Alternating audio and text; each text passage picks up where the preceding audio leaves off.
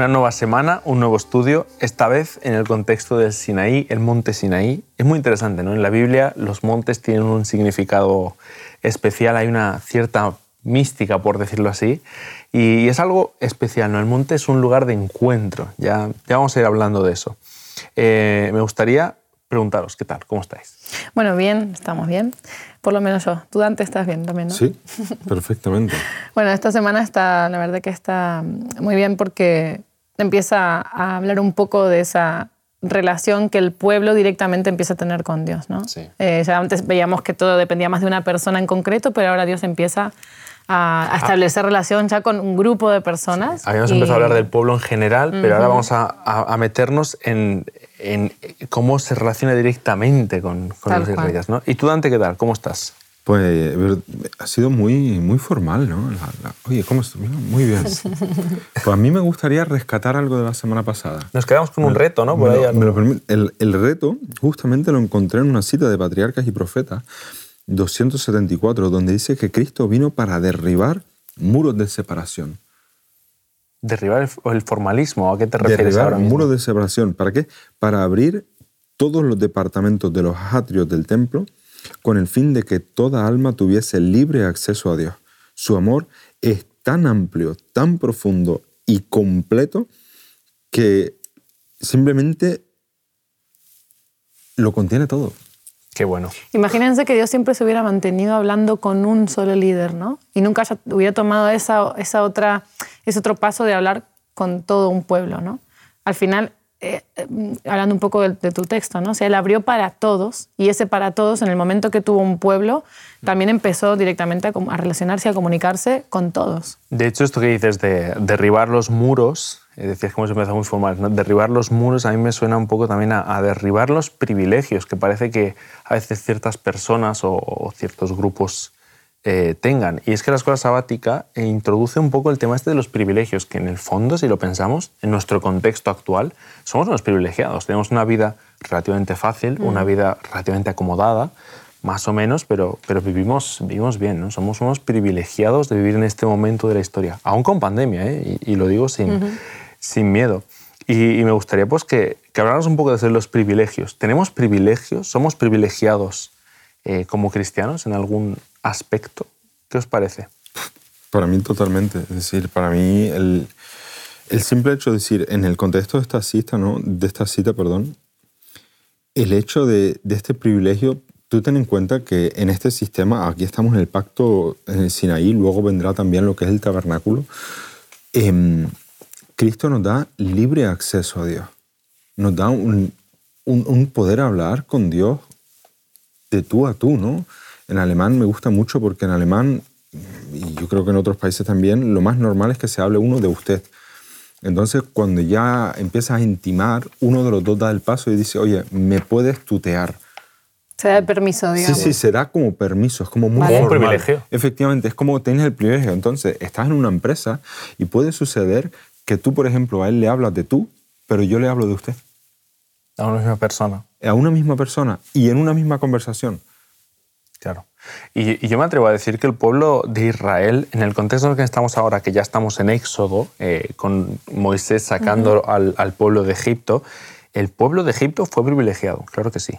Totalmente. To- eh, De hecho, hay un texto que me gustaría que leyéramos porque es precioso, es Éxodo 19, 4, eh, que es la llegada justamente al Sinaí. ¿no? Ya han salido, ha habido plagas, ya han salido de, de- de- de Egipto y, las, y lo que Moisés le está diciendo, le está diciendo al pueblo es, es- precioso. Vosotros visteis lo que hice... Ah, no, es, perdón, es... eh, Jehová hablándole a Moisés, vosotros visteis lo que hice a los egipcios y cómo os tomé sobre las águilas y cómo os he traído hasta aquí.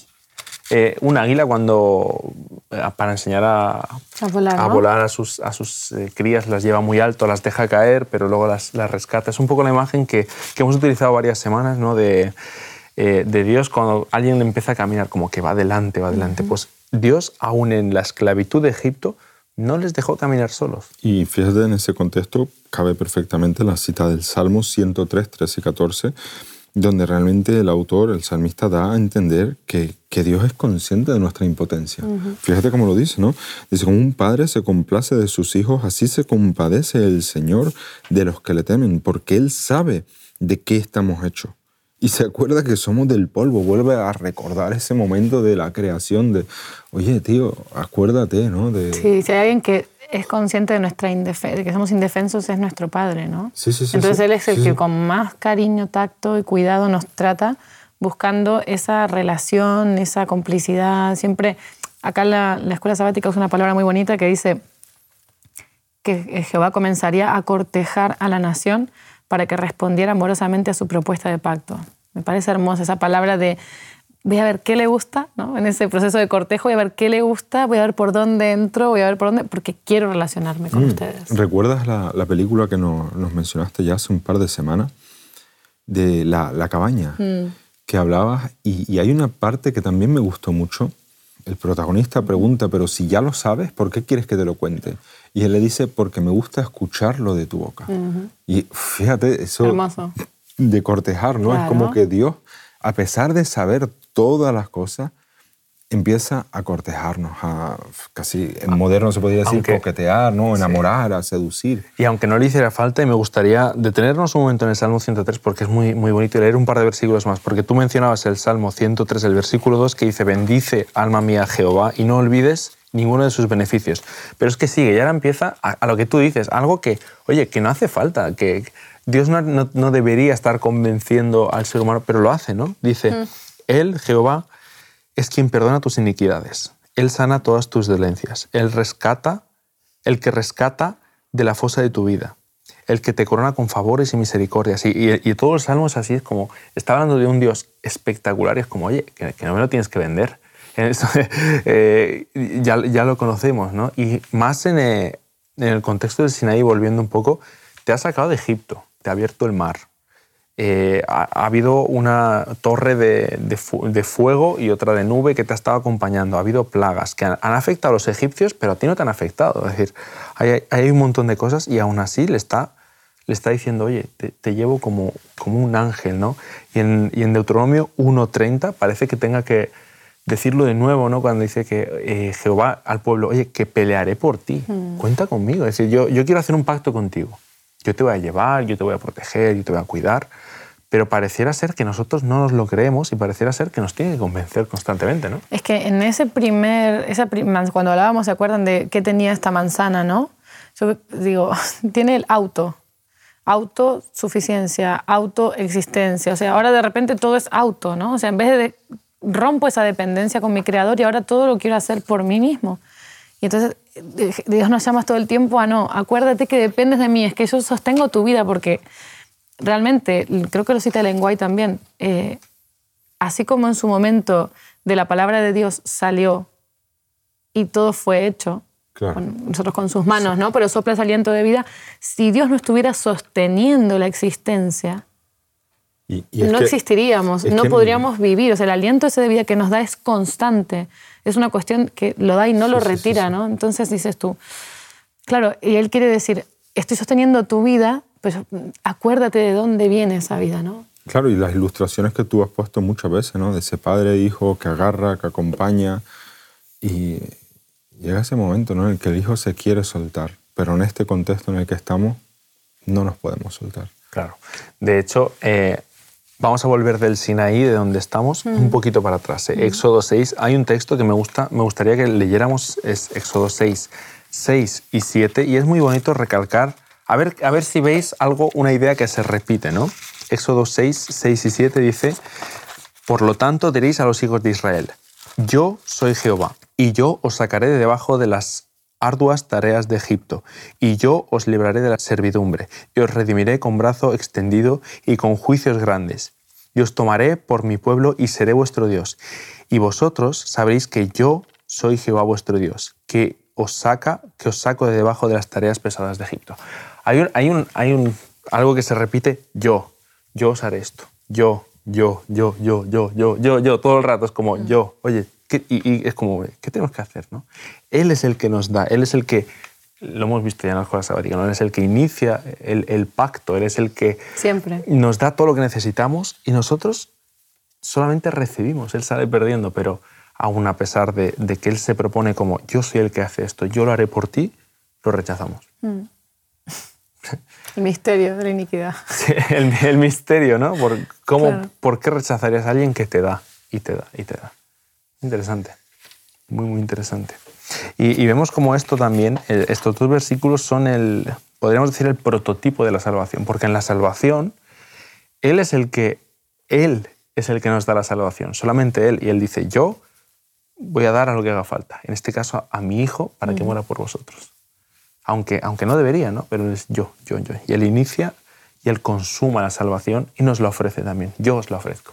Es increíble porque eh, casi que desde el principio parece que el pueblo de Israel no entendiera cuál era la, el propósito de cuando Él empieza a comunicarse a través de la ley, ¿no? Él les da la ley y da la sensación de que no entendieran que el propósito era recordar tu propia debilidad. Claro. ¿no? Cuando te, ellos se enfrentaran a la ley dirían, mira, es que aquí, aquí, aquí, en casi todas, o sea, como que por más que te, tengas un buen desempeño vas a encontrar que es como humanamente imposible alcanzar esa norma, ¿no? de esa ley. Y quizá esa función que tenía la ley era, recuerda que tú no puedes solo, estoy aquí. ¿no? Y sin embargo ellos como que se proponen, sí, sí, lo vamos a hacer. ¿no? Pensaban que su parte del pacto era esa, decir, me voy a proponer, yo eh, me comprometo, declaro y prometo que voy a cumplir con esto. Claro. Y empiezan a depender de la obediencia. ¿no? Entonces tenemos ahí desde el principio ya un problema entre la obediencia, la gracia, la ley, las obras, la fe, que ya viene, digamos, desde el comienzo de lo que es nuestra religión cristiana. Ni siquiera los, a los que se les fue dada directamente de la mano de Dios esa ley acabaron de entender un poco cuál era la idea, ¿no? cuál era la función. La, la, hay un punto aquí, claro. En la versión LBLA, el Éxodo 19, 5 y 6, hay un detalle, si en verdad escucháis mi voz. Sí, aquí dice, si, si, si dais oído a mi voz. Uh -huh. Qué bonito esta imagen. O sea, si en verdad, si dais oído, claro. si yo estoy hablando, que es lo mismo que pasa con muchos pues, adolescentes o jóvenes, que parece que das una palabra clave, o con mis hijos me pasa, no sé si con tus hijas también, Ceci, que da, es como una palabra clave y es modo avión. Es como literalmente casi puedes ver cómo las palabras entran por aquí y salen por aquí. No, no pasan por ninguna clase de filtros o retención alguna.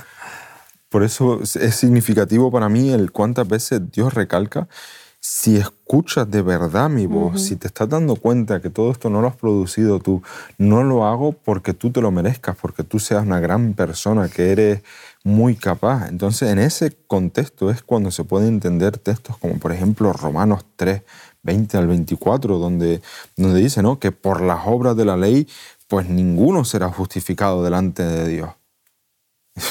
Tal cual, ¿no? Dice, por el medio de, de, la ley, ese es el versículo 20, el final, viene el conocimiento del pecado, que es lo que Dios te viene a enseñar a ti en el monte de Sinaí, te, te viene a recalcar lo que tú decías. Yo, yo, yo, yo, por tu parte, a no ser que me pongas a mí en un lugar especial en tu vida, no lo vas a lograr. Yo lo hago por ti porque claro. te quiero. Y esa, y esa sintonía con la ley, o esa obediencia, como, como lo llamamos comúnmente, uh -huh, uh -huh. pero ese vivir en sintonía con la ley es solamente puede ser el fruto de esa confianza, de esa fe y de ese dejarme transformar, ¿no? Pero claro, pasaron años. O quizá habrá quizá hay personas concretas que sí que lo entendieron, pero por lo que nos dice la Biblia, en general el pueblo se centró enseguida claro. en intentar cumplirlo por sus medios avanzamos en años y vemos cómo al final esa religión, cuando Jesús viene a la tierra, se había transformado en una religión muy formalista que dependía mucho del de cumplimiento de ciertas cosas, eh, normas, sí. para poder sentirse dentro de la gracia de Dios. ¿no? En, en, el contexto que tú has, has, leído otra versión, pero me gustaría volver a Éxodo 19, 4. No, 5, eh, perdón, el, el 4 lo hemos leído antes. Dice, ahora pues, si dais oído a mi voz y guardáis mi pacto, vosotros seréis mi especial tesoro sobre todos los pueblos, porque mía es la tierra. Y me gustaría leer un versículo más. Mm. Y vosotros me seréis un reino de sacerdotes mm. y gente santa. Estas son las palabras que daréis a los hijos de Israel. Y, sigue, el texto es espectacular hablarlo aquí antes, eh, esto es antes de recibir los diez mandamientos. Y hay una idea muy interesante que, que surge de aquí, es, yo no, yo no os escojo porque como, como os he sacado de Egipto, como os he traído hasta aquí, porque como sois descendientes de Abraham y yo tenía un trato con él, no, no os escojo por eso. Es decir, no es que yo me lo haya ganado. Dios viene y dice, no es que yo haya hecho méritos para ser tu Dios, no es que haya hecho méritos para... No, tiene, no tiene absolutamente nada que ver con eso. Yo quiero ser tu Dios, yo, yo quiero ir contigo, ¿no? Y, ya lo hablaremos, pero el primer mandamiento es, yo soy Jehová tu Dios. y, casi que no es ni un mandamiento, ¿no? Es, es, una, presentación. Es una presentación. Yo, yo soy Jehová tu Dios. Y, y si entendiéramos y aceptáramos que Él fuera Jehová nuestro Dios, creo que las cosas en, la vida irían diferente, ¿no? Y funcionarían de otra manera. A mí me gusta mucho cuando ese, eh, Dios se presenta a una persona y le dice, soy el Dios de tu padre, ¿no? Se lo dice a Jacob, se lo dicen varias... Claro, yo pienso, mis hijos ahora viven un Dios que mientras son pequeños es el Dios de mi padre en cierta forma. Pero el día que ellos se encuentren directamente con Dios le puede decir, yo soy el Dios de tu padre, ¿no? Pero ahora me presento a ti. Sí. ¿no? Entonces, esa forma sí que tiene Dios de ir avanzando generación a generación, de que primero es el Dios de tu padre, pero luego hay un día en el que tú te encuentras y dices, ese de que te habla tu padre, soy yo. Y, fíjate, en este contexto, Ceci, ¿no? muchas veces hablo con jóvenes, me, encanta trabajar con jóvenes en general, porque es verdad que, que, tienen mucha fuerza, muchas ganas de cambiar las cosas, pero a veces se pierden en la crítica, en la crítica que no cambia. Y ahí es donde donde sí, es verdad, durante un tiempo tenía el Dios de mi padre, pero ahora quiero mi Dios. Y ahí, en ese contexto, yo había citado antes Romanos 3, en ese mismo contexto, en el 23, te recuerda, por cuanto todos pecaron y no alcanzaron la gloria de Dios. Oye, joven, escúchame bien. Está perfecto que hayas descubierto taras en la vida de tu padre. Claro. Me parece estupendo y está muy bien. ¿Por qué? Porque es natural. lo vemos desde Génesis hasta Apocalipsis, van unos cuantos libros pero es que la, revelación gradual que Dios hace es progresiva. Entonces dice, perfecto, vamos a seguir caminando. Vamos a ir, seguir descubriendo. Claro, porque yo soy el Padre al que no le vas a encontrar ninguna, ninguna falla, ¿no? Efectivamente, el Padre perfecto. Claro, claro. El que nunca va a fallar. Él, él, en verdad aquí está presentando liberación, redención. Él no está diciendo, como, como he sido el Dios de tu abuelo, de tu padre, de tus ascendentes, yo me, yo me merezco no, no tiene nada que ver con eso. Y en, y en, contraposición, ¿no? te estás leyendo Romanos 3, me gustaría leer Romanos 9, que plantea exactamente la misma idea. ¿eh? Romanos 9:31 dice más, Israel, que iba tras una ley de justicia, no la alcanzó. Es decir, aunque ellos se, se, se, llegaran a quedar solo con, con, la letra, aunque quisieron hacerlo, no lo, no lo consiguieron. Eh, eso eh, coincide totalmente con el, con el concepto de pecado del que hablaba Dante, ¿no? Fuiste detrás, de, erraste el, el, objetivo, fuiste detrás de un objetivo que, no vas a, que, que, está mal ese objetivo, no puedes ir detrás de intentar alcanzar, cumplir la ley. Claro. Vos te pones ese objetivo y nunca vas a llegar, ¿no? Y el pueblo no llegó, claro, no, porque no se puede. Y aquí Dios se está presentando en, en, el monte Sinaí como, como un Dios, decir, oye, sí, que de cierta forma se está presentando, yo soy Jehová tu Dios, te he sacado de Egipto, ¿vale? No tengas otro Dios aparte de mí, porque esto es lo que yo te planteo. Y, y Dios se presenta, ¿no? Valora, valora la vida. Es decir, hay un montón de principios éticos que se pueden sacar de los diez mandamientos. Luego les da un santuario también. Es decir, eh, mi, mi plan maestro es este. Les da, entre nosotros, les da una tienda de campaña. Entre nosotros, les, muy bonita, pero los otros pueblos tenían estructuras, edificios, templos de, de piedra y, y, lo que Dios le propone a su pueblo son diez, diez cosas, diez y una tienda de campaña. Es, que... es como, Dios, este es tu plan maestro, vale, tú me estás diciendo que me llevas sobre tus, sobre tus alas como un águila, tú, te, tú eres imponente, tú has hecho tantas maravillas en Egipto y ahora nos planteas 10 principios de vida y una tienda de campaña, un tabernáculo hecha con, pues con, con, con tela, con, con, así que hay oro y eso, pero que hay, hay otros pueblos que tienen auténticos... Eh, templos espectaculares ¿no? y mucho más grandes y mucho más imponentes, porque entre nosotros la tienda, la, tienda de reunión, el tabernáculo de reunión es pequeño. Si lo hiciéramos a escala, no estamos hablando de un edificio enorme, es, eh, mm, es pequeño. Y fíjate, pequeño. fíjate que representa uno de los tres elementos característicos, singulares y muy importantes de la historia de, de, de este, de, este, de este contexto del éxodo, porque tienes tres elementos, lo que era el éxodo en sí, el, pacto en el Sinaí y justamente el santuario.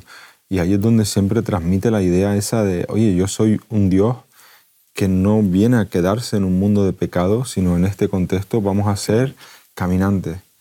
Y a veces nos quedamos como con el envoltorio, con lo que tú dices, a veces eh, le damos más valor a la caseta cuando vamos de acampada y ahora que está en auge ese boom del, del consumismo de material de la naturaleza, de acampada y esto y Las otro. camper. Claro, las camper y tal. ¿Qué es lo que realmente vale la pena? el, el- el material, es decir, esa caseta o la ¿Con qué vas a experiencia. viajar? Efectivamente, o la experiencia que tú tienes, Ah. con, en, en nuestro caso, con esa persona con la que tú te vas a acostar en esa caseta. Las conversaciones que se dan en esa caseta. El sitio donde estás El también. sitio en el que está. Y, y es como coger el, el envoltorio y tirar el contenido. Y en ese contexto, fíjate lo que dice, por ejemplo, Apocalipsis 14, 12, que te une tanto el envoltorio como el contenido, porque en el santuario ambos son importantes. Y dice aquí, ca- Apocalipsis 14, 12, en un contexto muy importante. Aquí está la perseverancia de quién? De los santos. Hablando de, de nación santa, como lo que veníamos diciendo, haré de vosotros una nación santa de sacerdotes, los que guardan los mandamientos, por un lado los mandamientos, y la fe de Jesús. La, ya te digo, la experiencia perfecta. La caseta, alguien con quien compartir ese momento y el entorno. Qué bonito. Me, me gusta. ¿eh? Hay que, habría que hacer un plan, ¿no? irse de acampada con, con Dios. Al- Algo así. Totalmente. Sí. A mí me gusta eh, de la lección, destaca una cosa que si me permiten la voy a leer, ¿vale? Dice que el espíritu de servidumbre se engendra cuando se procura vivir de acuerdo con una religión legal, mediante esfuerzos para cumplir las demandas de la ley por nuestra propia fuerza. Solo hay esperanza para nosotros cuando nos ponemos bajo el pacto hecho con Abraham, que es el pacto de gracia por la fe en Cristo Jesús. El evangelio predicado a Abraham, por medio del cual tuvo esperanza, es el mismo evangelio que nos es predicado a nosotros hoy, mediante el cual tenemos esperanza. Abraham contempló a Jesús, quien es también el autor y consumador de nuestra fe. Ellen White, para empezar, a veces tiene esos textos que eh, son increíbles, que resumen muchísimo, muchas ideas, ¿no? Pero sobre todo quedarnos con la idea de que ese espíritu de servidumbre, ¿no? Se engendra cuando se procura vivir de acuerdo con una religión legal. Entonces, ellos venían de ser esclavos, venían, tenían un espíritu de servidumbre que lo habían cosechado durante muchos años, ¿no? Entonces, ahora pasan de ser, eh, de ser eh, esclavos de algo externo, ¿no? Como se les imponía un yugo, se les imponía una esclavitud, pero ese espíritu de servidumbre al final lo traspasan, lo trasladan a servir una ley, el yugo de la ley. ¿no? Ellos se cargan con esa ley ellos mismos. Y eso es un error muy gordo. Claro, es que de hecho vemos que eh, lo que el pueblo le contesta a Dios a través de Moisés en Éxodo 19.8 es justamente cuando Dios les presenta esto, estas imágenes, estos textos que hemos leído del, del águila y que seréis una nación de sacerdotes, le dice, todo lo que ha dicho Jehová haremos. Y Moisés refirió a Jehová a todas las cosas. Claro, ellos dirán... hay Sí, que sí, sí, claro. Sí, Ahí claro. estamos, vamos, a por todas. Claro, y- Podemos, sí, podemos. Claro, adelante. Y, y les dan luego los diez mandamientos y, y les presenta el tabernáculo y, ellos dice- y ellos dicen sí a todos, Claro. pero se quedan con lo que los di, con lo que le dicen, pero no se queda con aquel Mm. ¿Con que lo dice. ¿Y con quién? Se quedan con la letra, pero no con el escritor. Uf, qué triste. Le dicen que sí a todo, pero sin pensar. También, porque No, esa es como- otra. Si, si nos metemos en el Éxodo, ellos dicen que sí, pero a los 20 minutos de lectura del Éxodo están, están montando una fiesta con un becerro de, de oro. Hay otra cita de Elena muy bonita en el Camino a Cristo, en Ajá. relación a lo que tú decías y lo que tú acabas de decir también, Cristian, porque dice, no ganamos la salvación por nuestra obediencia, porque la salvación es el don gratuito de Dios para ser recibido por fe, pero la obediencia es el fruto de la fe. Entonces realmente el escuchar a Dios, salir de un sermón que te ha tocado, salir de una escuela sabática viva como es esta, pero luego el tema de la fe es como entra por aquí, sale por aquí. Claro. Dios dice, acá dice que Dios invitaba a la nación a un pacto que mantendría y promovería sus libertades. Claro, eran esclavos y, y lamentablemente prefirieron quedarse esclavos de algo. Él le- les proponía una libertad que, que, que no, no, no la quisieron recibir de alguna forma. No sé si no podían o no querían, pero entiendo que si Dios se las dio es porque podían y eran capaces de vivir en esa libertad. Pero es una libertad que a veces lleva a machacar mi orgullo, porque en esa libertad yo tengo que reconocer que no puedo. Entonces al final prefiero quedarme con la idea de que, a ver, algo haré, ¿no? Porque valgo, porque solo valgo. algo podría ser. Tristemente ellos, eh, en Éxodo 16, ¿no? un par de capítulos antes, les había sacado de Egipto y ellos dicen, pero eh, no, tenemos, no tenemos comida, no tenemos carne, no, para morir no mejor hubiéramos muerto en Egipto. Moisés, ¿para qué nos has traído hasta aquí? ¿no? Es como te estoy dando la, la libertad y, estás pensando en, oye, pero si no estaba siendo esclavo tampoco era tan malo, porque, porque ahora comía tengo carne. que... Claro, comía carne. Ahora, pues en, el desierto tengo que depender de, otra persona y... Ah, somos, somos, eh, somos personas que nos gusta, en general nos gusta la rutina, nos, gusta, aunque no lo admitamos, nos gusta eh, que nos digan lo que tenemos que hacer, luego lo obedezcamos o no, pero nos gusta tener nuestras pautas y no nos gusta no saber qué va a pasar. No nos gusta no tener el futuro en nuestras manos. Y con Dios, Él te dice, oye, ponte en mis manos, confía en mí. Y por eso nos cuesta tanto aceptar a Dios. Queremos tener libertad, pero no lleva la responsabilidad que conlleva.